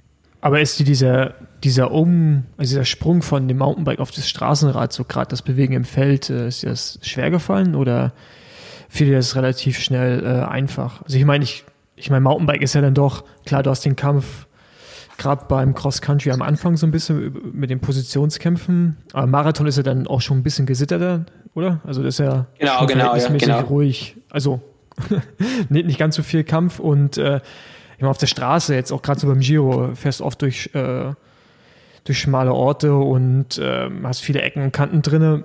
Ist, ja, ging das gut oder hast du auch deine Zeit gebraucht, um dich da reinzufinden? Natürlich, das ist schon ein Punkt, also wo, ich, wo ich meine Zeit braucht habe und ich denke, bei den Sachen bin ich immer noch nicht der Beste. Da kann ich immer noch, noch sehr viel lernen. Darum denke ich auch, dass mir gerade dreiwöchige Rundfahrten ziemlich liegen, weil nach einer Woche meistens die anderen alle schon müde werden und es für mich einfach viel einfacher ist, dass ich mich, dass ich mich behaupte. Ich glaube, glaub, meine Stärke liegt einfach darin, dass ich wirklich in einer dreiwöchigen Rundfahrt konstant bleibe, wenn nichts passiert. Und darum ist für mich immer nach dem dritten, vierten Tag vielleicht eigentlich, dass ich jetzt den Anstieg äh, vorne, vorne reinfahre oder so. Weil gerade am ersten Tag oder die ersten Tage, wenn alle frisch sind, ist natürlich immer ja, richtig ein brutaler Kampf und so. Aber mittlerweile funktioniert auch das recht gut. Also man braucht natürlich die Teamkollegen, auf die man sich verlassen kann, die, die einen vorne reinbringen. Und äh, ich denke, in dem Bereich habe ich mich weiterentwickelt. Aber natürlich braucht es seine Zeit. Also im ersten Jahr habe ich da schon natürlich Probleme gehabt, vor allem richtig so mit Ellbogen fahren und so, das war ich überhaupt nicht gewohnt und äh, ja, dann wird doch relativ viel geschimpft auch, sage ich, oder geflucht, sage ich mal. Jetzt, also das war ich überhaupt nicht gewohnt, also die Schimpfereien und so im Feld, aber ja, mittlerweile bin ich das alles gewohnt und äh, kann mit dem gut leben, also wenn der Krieg herrscht, bevor es irgendwo in einen Anstieg reingeht. Selbes, äh, selbe Frage eigentlich, nur jetzt auf die Leistung bezogen. So, du kommst als, du weißt, du bist ein ganz guter Bergfahrer, du glaub, du bist äh, ungefähr so groß wie ich, aber wahrscheinlich 10 Kilo leichter. Bei Wikipedia und Pro Cycling Stats bist du mit 65 Kilo angegeben, was garantiert gelogen ist. Was nee, das ist falsch. Ich habe ja. keine Ahnung, wer das irgendwann mal reingeschrieben hat. Das ist steht überall drinnen, aber es ist umgekehrt. Ich bin äh, 55 bis äh, 56 äh, Kilo, also die haben sich dann 10 Kilo vertan. Ja, okay. und ähm, jetzt bist du, jetzt weißt du, du kommst ganz guten Berg hoch und bist dann da das erste Mal in den, sag ich mal, größeren Rennen mit den guten Bergfahrern unterwegs. Warst du da jetzt mal abgesehen vom Positionskampf vorher ähm, gleich auf einem Niveau mit denen oder ähm, ist das jetzt auch erst so mit den zwei Jahren gekommen? Ähm, natürlich habe ich mich äh, leistungsmäßig jetzt äh, schon ziemlich weit entwickelt in letzten, äh, letzten Jahren. Ich kann mich erinnern, meine erste World Rundfahrt, also ich glaube, das war mein zweites Rennen überhaupt, haben sie mich gleich zur Baskenland-Rundfahrt geschickt und das ist, sage ich mal, für die einwöchigen Rundfahrten so ziemliches Härtere. Da puh, habe ich natürlich am Anfang äh, einmal geschaut, wie die, die, die Berge eigentlich hochfliegen, aber ich denke, ich habe mich damals schon relativ gut eigentlich äh, behauptet und die, die Werte waren nie so schlecht. Stoffi, du wolltest was wissen eben. Ja, ähm, nee, ich wollte nur mal fragen, wie sich so das Training äh, geändert hat jetzt. Hast du das irgendwie noch trainiert, so ein bisschen spritziger zu werden für Positionskämpfe oder ähm, ja, hat sich ja gar nicht so viel geändert, außer dass äh, sich das Fahrrad verändert hat. Durch das, dass ich eh vom Marathonbereich komme, hat sich vom Training jetzt gar nicht so viel äh, geändert. Sage ich mal sicher, äh, an der Spritzigkeit habe ich natürlich die letzten Jahre auch, auch schon gearbeitet, gerade Attacken und so mitgehen. Und gerade diesen Winter, also jetzt, äh, ich habe jetzt einen, von unserem Team, der David Bailey, das ist jetzt äh, seit, seit, seit einem Jahr jetzt äh, mein Trainer bei Bachrainer Merida das ist wirklich ein sehr guter Mann und äh, mit dem habe ich doch auch an dem Bereich gearbeitet, weil er gemeint hat, dass mir das gerade das noch ein bisschen fehlt, dass ich ein bisschen spritziger werde, damit ich die Attacken mitgehen kann und so. Und ich, ich denke doch, in dem Bereich habe ich mich auch über den Winter äh, stark verbessert. Das habe ich schon am Anfang vom Jahr eigentlich gemerkt, dass ich bei der Tour der Anander eigentlich da vorne mitfahren habe können und dort unter die Top 10 äh, gefahren bin, was mir eigentlich vorher eigentlich, denke ich, nicht so gelegen ist, weil Down Under haben wir eher die kurzen Anstiege mit Vilanga Hill und so Rampen und da habe ich schon gemerkt, dass ich mich da verbessert habe. Natürlich ist die Saison dann ein bisschen äh, komisch klein, sage ich mal, wenn man jetzt nicht so einen Vergleich hat, aber auch im Giro habe ich dann gesehen, gerade auch in der ersten Woche wenn die anderen auch attackieren, dass ich da mir viel leichter eigentlich tue, dass ich die Attacken mitgehe. Ähm, Ja, das Ganze ist in dem resultiert, dass du äh, jetzt Zehnter der Gesamtwertung beim Giro geworden bist. Leider nicht mal äh, besser Österreicher, weil äh, herz herzlichen Glückwunsch, Patrick Konrad ist auch echt stabil gefahren und äh, genau. hat für Bora da verwandelt, aber auch fast eine Etappe gewonnen, einmal Zweiter, glaube ich, ne? Genau, ja, genau. Ähm, ja, kommen wir doch mal zu dem Giro. Wir haben eben, äh, bevor wir dich kontaktiert haben, haben wir schon quasi so ein Race Recap gemacht vom Giro und wir waren alle sehr begeistert. Super geile Rundfahrt gewesen. Äh, was bleibt dir denn am meisten in Erinnerung? An was erinnerst du dich so als erstes? Puh, als erstes, äh, sage ich mal, sind eigentlich so, so Etappen wie die Cesenatico-Etappe, wo man, weiß nicht, sechs Stunden im Regen fährt bei 8 Grad und dann 20 Kilometer vom Ziel noch einen Defekt hat. Also das bleibt mir sicher in Erinnerung, aber es ist jetzt ein bisschen äh, ja, sarkastisch gemeint. Es war natürlich, es sind so viele, so viele Erinnerungen an dem Giro. Der Start schon in, sage ich mal, in Sizilien äh, mit der Etna-Etappe. Dann, was meine Erinnerung bleibt, ist sicher die Seitenwind-Etappe, wo, glaube ich, weiß ich nicht, uh, über 50 km/h Schnitt war. Also das sind Etappen, wo ich besonders leide. Also die, die ist meine Erinnerung und dann natürlich auch die Bergetappen. Also gerade so die Etappe, wo ich Zweiter geworden bin, schmerzt ein bisschen, weil ich wirklich die Etappe gerne gewonnen hätte. Und ich denke ich hätte es fast auf die Beine gehabt, habe ich noch Kanada ein bisschen unterschätzt. Und dann natürlich auch die Stelvio-Etappe. Also das ist sicher, ich denke, solche Etappen hat man in keiner anderen großen Rundfahrt, aber sieht man nicht bei einer Tour de France oder bei einer Vuelta, wo wirklich ja, so der, der Kampf Mann gegen Mann und das Feld aufgesplittert ist in, in Zweier- und Dreiergruppen. Also das sind sicher so Etappen, die an ewig in Erinnerung bleiben werden. Ähm, bist du den Giro als ähm, so Backup-Plan gegangen oder war es eher so ein Zufallsprodukt, dass du ähm, neben Pello Bilbao, der wahrscheinlich euer Kapitän war von Anfang an, da auch Also der Giro war, war eigentlich schon vom Anfang vom Jahr, war es, so geht es einmal, das Ziel, auch wenn im Mai gewesen wäre. Ähm, bin eigentlich immer so als im Mai, also ich wäre schon im Mai so als, äh, sage ich mal, ja, Backup-Plan gewesen. Und ich habe jetzt auch im, im, also bei der jetzigen Ausgabe im, im Herbst, wo ich eigentlich vom Team, ich habe jetzt nicht äh, wirklich die hundertprozentigen Helferaufgaben gehabt, also ich hab, bin immer so ein bisschen ein geschützter Fahrer gewesen, natürlich habe ich im BO unterstützt, aber ich habe jetzt nie so die Aufgaben gehabt, dass ich Flaschen hole oder so, aber ich war immer ein bisschen unter den Schutz, falls wirklich irgendwas schief geht mit Beo, damit ich eben noch da bin. Also, und es war natürlich der Giro, war das Highlight vom Jahr. Auf das habe ich hintrainiert, ganzes Jahr und dass es dann so gut geklappt hat, ist natürlich äh, ja, perfekt und äh, ja, stellt mir auch zufrieden, wenn man für ein Ziel ganzes Jahr arbeitet und es wirklich die Saison dann durch Corona speziell am Giro ausgerichtet gewesen, mit Höhentraining und allen, also gerade die Rennen und so bin ich aus dem Höhentraining gekommen also die Rennen waren eigentlich alle untergeordnet am Giro und ist natürlich schön, wenn es dann aufgeht. Was soll ich sagen? Äh, genau, nochmal auf die letztjährige Vuelta kurz zurück, habe ich vorhin vergessen zu fragen. Und äh, du hast jetzt diese 50 km/h Etappe schon angesprochen, so, so Seitenwind und solche Etappen sind natürlich der äh, die Hölle für dich.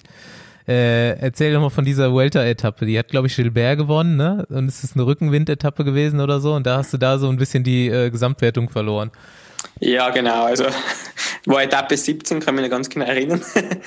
Also das hat natürlich sehr geschmerzt, sage ich mal, weil ich war bei der Vuelta voriges Jahr echt uh, super in Form. Ich denke, ich war sicher am gleichen Niveau wie beim Giro heuer und habe auf der einen Etappe glaube ich 20, 20 Minuten oder was verloren. Das war richtig chaotisch. Bei Kilometer Null sind die, sind die Windstaffeln aufgegangen und ich sage mal, Seitenwind ist für, für mich natürlich brutal schwierig. Also Natürlich, dann war die Etappe noch nach dem Ruhetag, da sind alle noch mehr ausgeruht gewesen. und das war, ist von Anfang an richtig abgegangen. Und ich bin eigentlich lange gut dabei gewesen und dann eigentlich bei Kilometer 100 kann ich mich erinnern, äh, bevor es eigentlich in Rückenwind reingegangen ist, war eine kurze Abfahrt und da hat es dann das Feld auseinandergerissen und dann habe ich eigentlich in Anschluss an die Gruppe um, äh, um Roglic da verloren. Also am Anfang hätte ich das eigentlich sehr gut gemeistert gehabt und dann habe ich eigentlich auf 100 Kilometer 20 Minuten verloren und hm? war natürlich zu dem Zeitpunkt extrem bitter, aber ja, also ich, ich denke, ich habe das auch gerade voriges Jahr dann gut weggesteckt. Bin dann die, die letzten Etappen noch richtig stark gefahren und aber der letzten Bergankunft dann mit Valverde und Maika auf Platz zwei ja. bis vier ins Ziel kommen. Also ich denke, äh, ja, den Tag werde ich zwar nie vergessen, aber es ist einfach passiert und äh, ich, ich denke, ich habe sicher auch daraus gelernt. Also natürlich werde ich nie der Spezialist für Seitenwind werden, aber ich denke, wenn ich die richtigen Teamkollegen an der Seite habe, die mich da ein bisschen beschützen und so, äh, kann auch bei Seitenwind sehr gut bestehen. Also gerade äh, brauche ich aber bei solchen Etappen so Fahrer wie, weiß ich nicht, Heinrich Hausler oder so, die was das einfach perfekt beherrschen, die was da ein bisschen beschützen und dann kann ich ja sowas äh, sehr gut, sehr gut meistern. Ja, ich wollte es gerade sagen.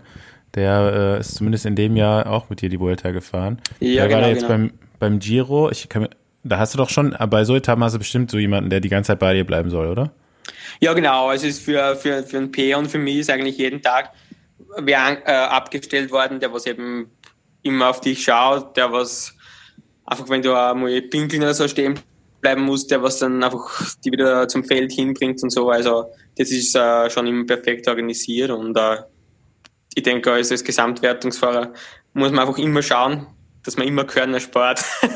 das ist einfach Ja. so, also weil gerade in der letzten Woche ist dann alles noch nötig und na, aber wir haben echt, ich denke aber beim Giro jetzt ein echt ein starkes Team gehabt. Also wir haben acht Fahrer ins Ziel gebracht.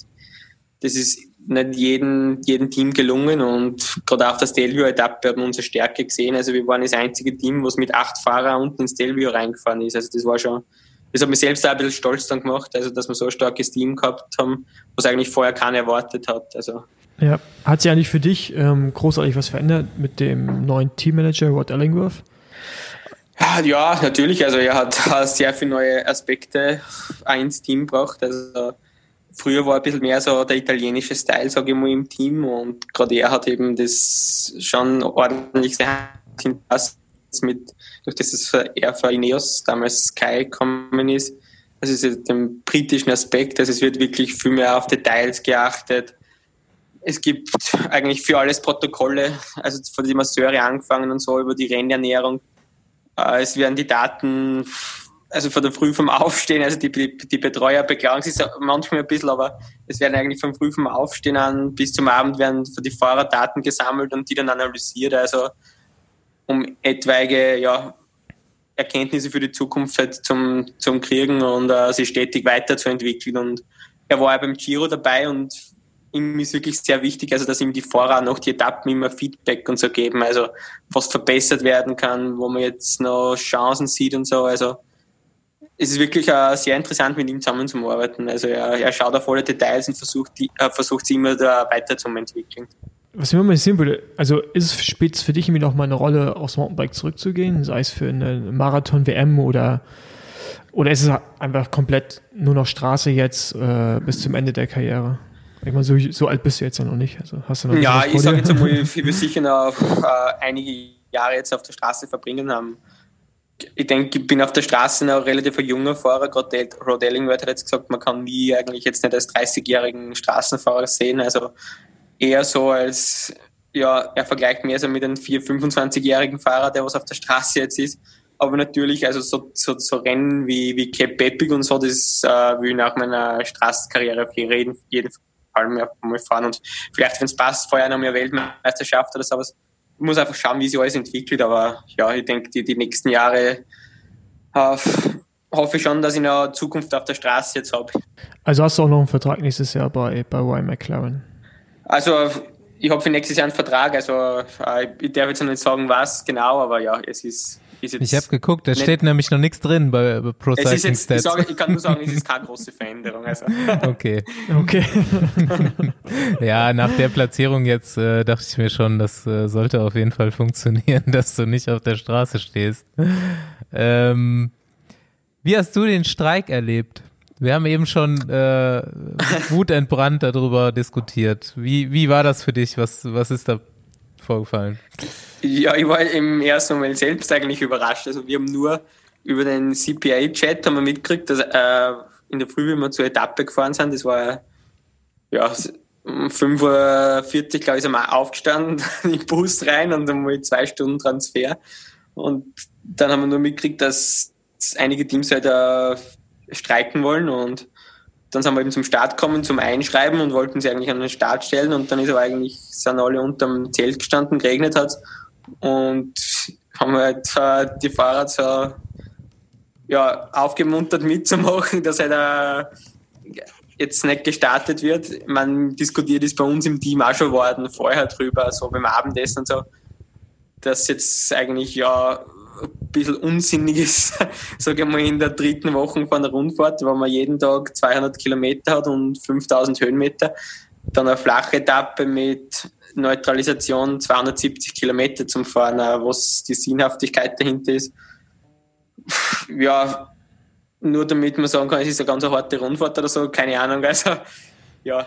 Ja, das glaube ich, war sie so auch schon. Ist, für, die, für die Zuseher ist jetzt auch nicht unbedingt das Spannendste. Also das wäre eine Etappe wahrscheinlich geworden, wo erstens einmal keiner so recht in die Gruppe hätte gehen wollen und wahrscheinlich dann die 10, die letzten 20 Kilometer dann die Sprinterteams vorne gefahren wären. Also ja, und natürlich, mein, das Wetter war dann richtig schlecht und es ist dann für uns, also ich war dann eigentlich ja, gar nicht so unglücklich drüber. Ich wäre die Etappe schon gefahren, aber bei dem schlechten Wetter und so ist, denke ich, gerade in der dritten Woche auch fürs Immunsystem und so richtig brutal, wenn man dann, weiß ich nicht, sechseinhalb, sieben Stunden so im Regen dahin rollt. Also muss nicht immer, ich sage mal, das ist nicht notwendig gewesen und im Nachhinein denke ich, für mich war es jetzt, war's jetzt gar nicht so schlecht. Natürlich muss man es als Fahrer hinnehmen, wie es kommt. Ja, was mich mal interessieren würde, wir hatten, wie gesagt, äh, wie Basti gerade schon angedeutet hat, vorhin auch eine hitzige Debatte war es nicht, also jeder hat irgendwie seine Meinung präsentiert. Ähm, wie hat das Team reagiert? Also ähm, war, also man hat ja im Nachhinein von Robert Illingworth auch gehört, dass er gesagt hat, er hat es gut gefunden, wenn man die Etappe gefahren wäre, weil es natürlich auch ein, zum Beispiel Pello Bilbao entgegengekommen wäre. Die anderen Fahrer werden weiter ermüdet. Am nächsten Tag war die nächste Bergankunft. Ähm, wie war so das Feedback innerhalb des Teams? Hat man das nachvollziehen können, dass ihr da irgendwie dann nicht fahren wolltet oder ja? Ja, natürlich. Also wir haben im Team dann eigentlich nachher über die Etappe gar nicht mehr so viel gesprochen. Also es war einfach die Situation so, natürlich wäre es vielleicht auch für mich als Fahrer, wenn die anderen mehr müde sind, äh, kommt mir das ein bisschen mehr zugute, aber ich weiß jetzt auch nicht, wie ich darauf reagiert habe, wenn ich sechs Stunden im Regen fahre. Also es hat der, der, der Teamchef der Rotten mit uns nicht viel über die Etappe gesprochen. Gerade BO kommt da von der Tour de France und so, also vielleicht war es gar nicht so schlecht für ihn, dass die Etappe ein bisschen kürzer war. Im Nachhinein ist es schwer, das zum, zum Analysieren, aber ja, wir wären die Etappe gefahren, für uns wäre es kein Problem gewesen. Jetzt sind wir es halt verkürzt gefahren. Ich denke, es war, ja, war dann ja. für alle gleich und somit ähm, sicher für die Zuseher war es vielleicht schade, was an der Strecke gestanden sind, das kann ich auch verstehen. Aber im Nachhinein, ja, kann man es eh nicht mehr ändern. Ja, kann ich nur hoffen, dass es in Zukunft irgendwie allgemein vielleicht auch mal alles geregelt wird im Sport, ist gar nicht. Genau, also angeht, vielleicht überlegen sich ja die Veranstalter mal über die Sinnhaftigkeit für solche Etappen. Also ich denke, man kann so wie die Stelvio-Etappen, das ist auch spannend zum Zuschauen, das dauert auch sechs Stunden, so, aber da, da, tut sich einfach was. Aber wenn da, weiß ich nicht, sieben Stunden oder was im Regen herumgeholt wird, denke ich, dass auch nicht viele Zuseher da vom Fernseher sitzen bleiben und, und sich das ansehen. Also, ja. Ja, das Problem ist halt echt, dass so, die Tour steht so für sich selbst, ne, auch vom, vom, wie gefahren wird dann die Vuelta und der Giro. Und der Giro kannst du eigentlich egal was für eine Etappenlänge machen. Also bei der Tour sind ja in der Regel sechs oder sieben Stunden Etappen einfach auch langweilig. Also wenn die Tour die gleiche Etappe fahren würde wie der Giro, bin ich der Meinung, wäre das eine langweilige Etappe. Beim Giro ist irgendwie immer spektakulär. Genau so ist, genau so ist, ja. Genau. Wo andere Verhältnisse sind und ähm, von daher ist es das irgendwie auch schwer, diese Rundfahrten miteinander zu vergleichen. Ich glaube, bei der Tour gab es dieses Jahr nur eine Etappe über 200 Kilometer, der Rest war unter 200. Mhm. Und beim Giro ist es einfach so Standard, diese langen genau so da reinzuhauen. Ja.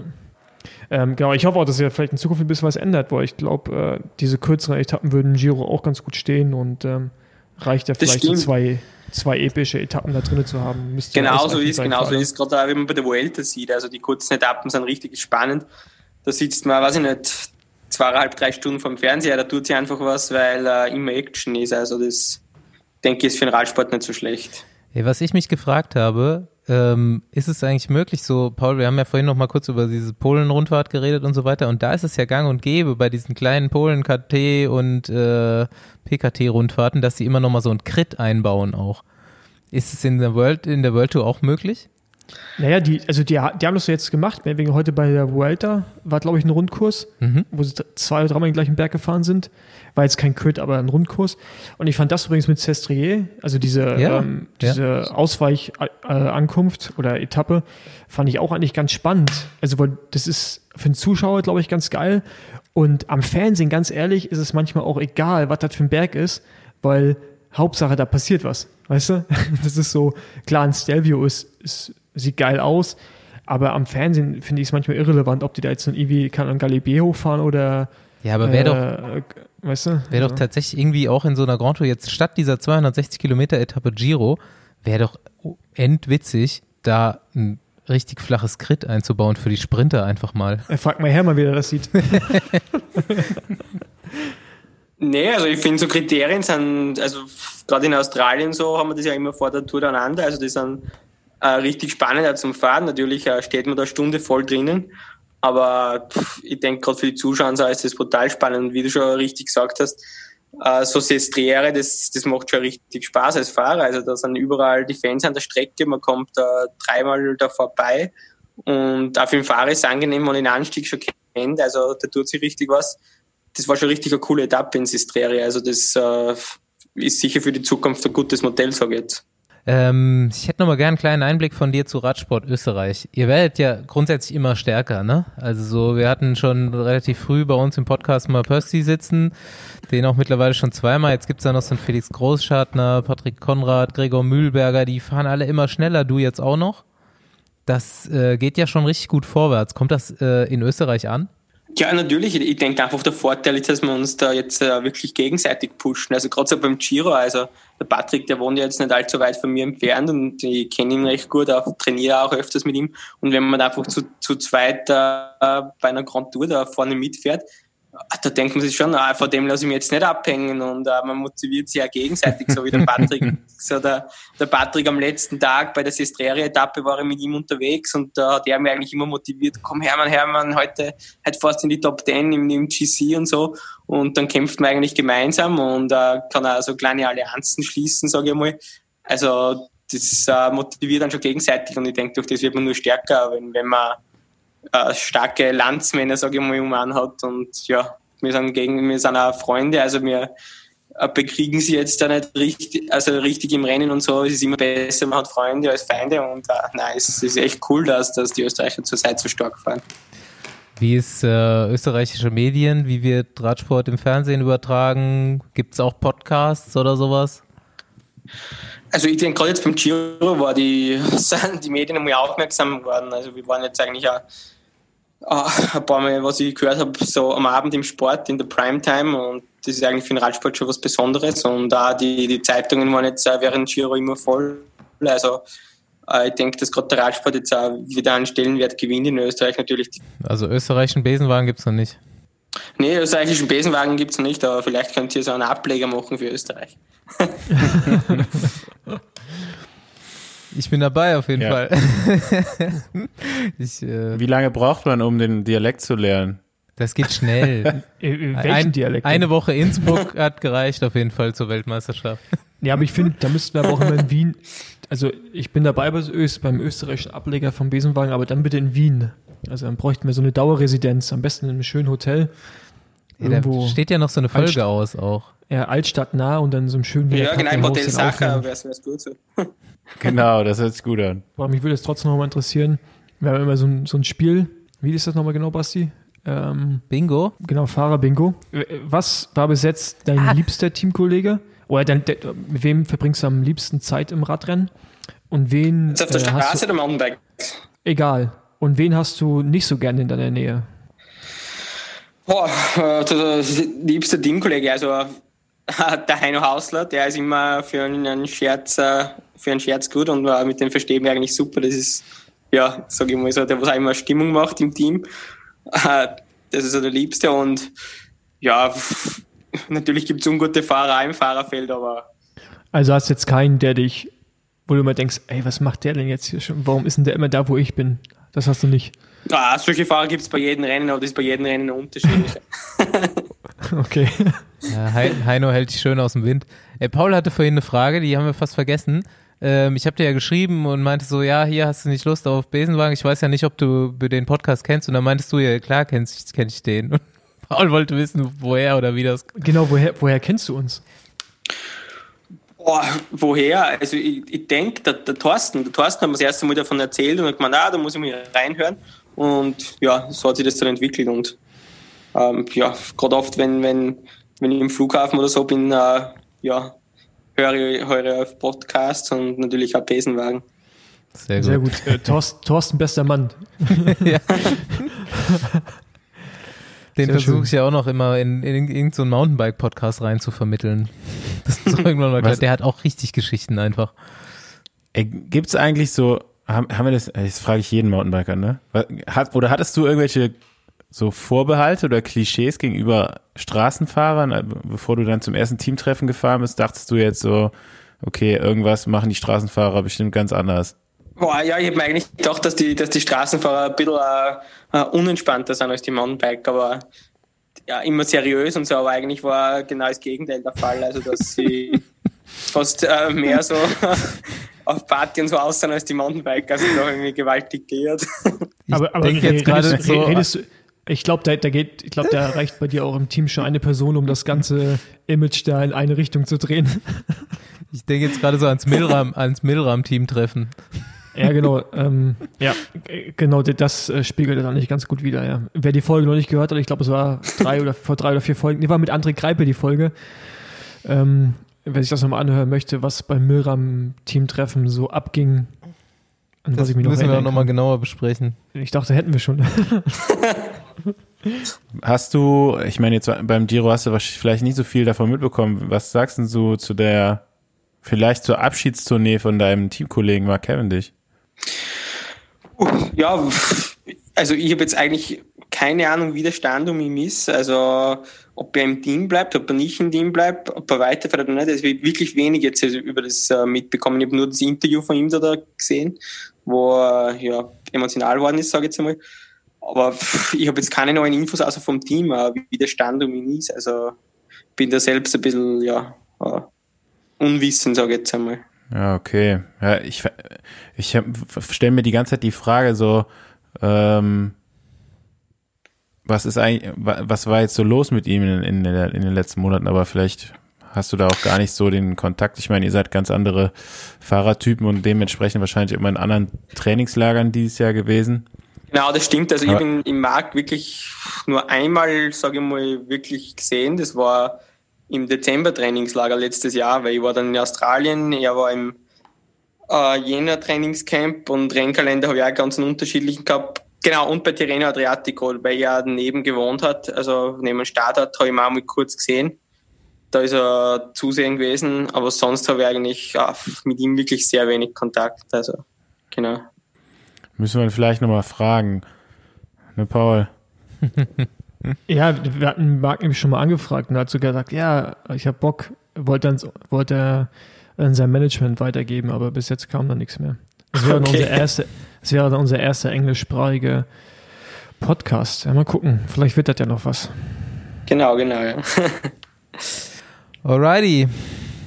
Dann äh, vielen Dank in den Osten von Österreich. Ja, ich sag, ich sag danke, danke, dass mir die Ehre hat, bei euch im Podcast zu sein. Ja, gerne, Erste, gerne. Du bist der Erste, der sagt, dass es eine Ehre war. Das ist auch, äh, auch schön zu hören. nee, super geil, dass das echt so äh, spontan auch geklappt hat. Freue ich mich sehr. Was, was ist jetzt, was steht als nächstes an jetzt bei dir? Erholungsmäßig hast du noch irgendwas Besonderes vor? Ich meine, Urlaub wird jetzt nicht gehen. Setz dich wieder aufs Mountainbike jetzt für ein paar, ein paar Wochen? Ich war heute schon Mountainbike. Okay. genau, also ich werde jetzt einfach nur also ein paar Tage ein bisschen ein paar Mountainbike-Touren fahren, vielleicht ein, zweimal am Rennrad je nachdem, wie das Wetter ist, um einfach nicht von, sage ich mal, von 100 auf 0 im Körper runterzufahren. Nur ein paar Tage ein bisschen trainieren und dann werde ich wirklich einmal so zwei, drei Wochen das Rad auf die Seite stellen, vielleicht ein bisschen laufen gehen, ins Gym ein bisschen gehen, aber wirklich das Rad auf die Seite stellen. Australien werden wir nächstes Jahr eh nicht fahren, also äh, ist jetzt nicht so der große Stress bei mir und äh, ich denke, die Ziele sind dann eh für mich wieder eher so die großen Rundfahrten nächstes Jahr Somit kann ich mich, denke ich, jetzt dann schon gut erholen. Bezüglich Urlaub muss ich schauen. ich wäre gern irgendwo ein bisschen hingefahren, ein paar Tage in Österreich, aber natürlich muss man schauen, wie sich die Corona-Situation entwickelt. Aber wenn es möglich ist, werde ich, werde ich irgendwo ein bisschen hinfahren. Vielleicht erst im Dezember ein bisschen wo langlaufen oder so. Also wird man dann sehen. Ja. Habt ihr vom, also ist äh, Tour an der allgemein abgesagt oder können die Teams sich entscheiden, ob sie hinfliegen? Ich denke, dass die Teams das selbst entscheiden können, aber ich denke, was, es wird schwierig, was jetzt der Stand ist, was, was mein Wissen ist, äh, müssen die Fahrer dann dort, das, dort so ähnlich unter Quarantäne, wo nur unter Aufsicht trainiert wird und so ähnlich. Und ich denke nicht, dass äh, bei uns jetzt das Team da so interessiert ist. Natürlich wird sich das erst herausstellen, aber ich denke für mich, ich war jetzt die letzten zwei Jahre in Australien, für mich, ich bin gerne hingeflogen, aber für mich dieses Jahr ist es eigentlich dann nicht so, so attraktiv, sage ich mal, weil man hat dann eigentlich dort dann nicht so viel Qualität, sage ich mal, zum Trainieren, wenn man da wirklich auch immer mit der Polizei und so trainieren muss. Also Alright. Ja, sind wir gespannt, wie es dann weitergeht bei den großen Rundfahrten. Tendenz ist ja auf jeden Fall, äh, geht nach oben. Und ähm, ja, vielleicht dann schon bald wieder beim Giro, ist dann gar nicht mehr so weit. Genauso ist, genauso ist es. Es kann leicht möglich sein, dass ich wieder beim Giro am Start stehe. Stimmt, Alles ja. klar, dann Sehr sprechen schön. wir uns hier nochmal. Ja. Genau. genau. Ja, also, vielen Dank, dass du da warst, Dank. dass ja, wir dabei danke, sein durften. Danke. Du hört dann, schönen Abend. Ciao. Ebenso. Ciao. Bis Gleichfalls. Ciao. Ciao. Tschüss.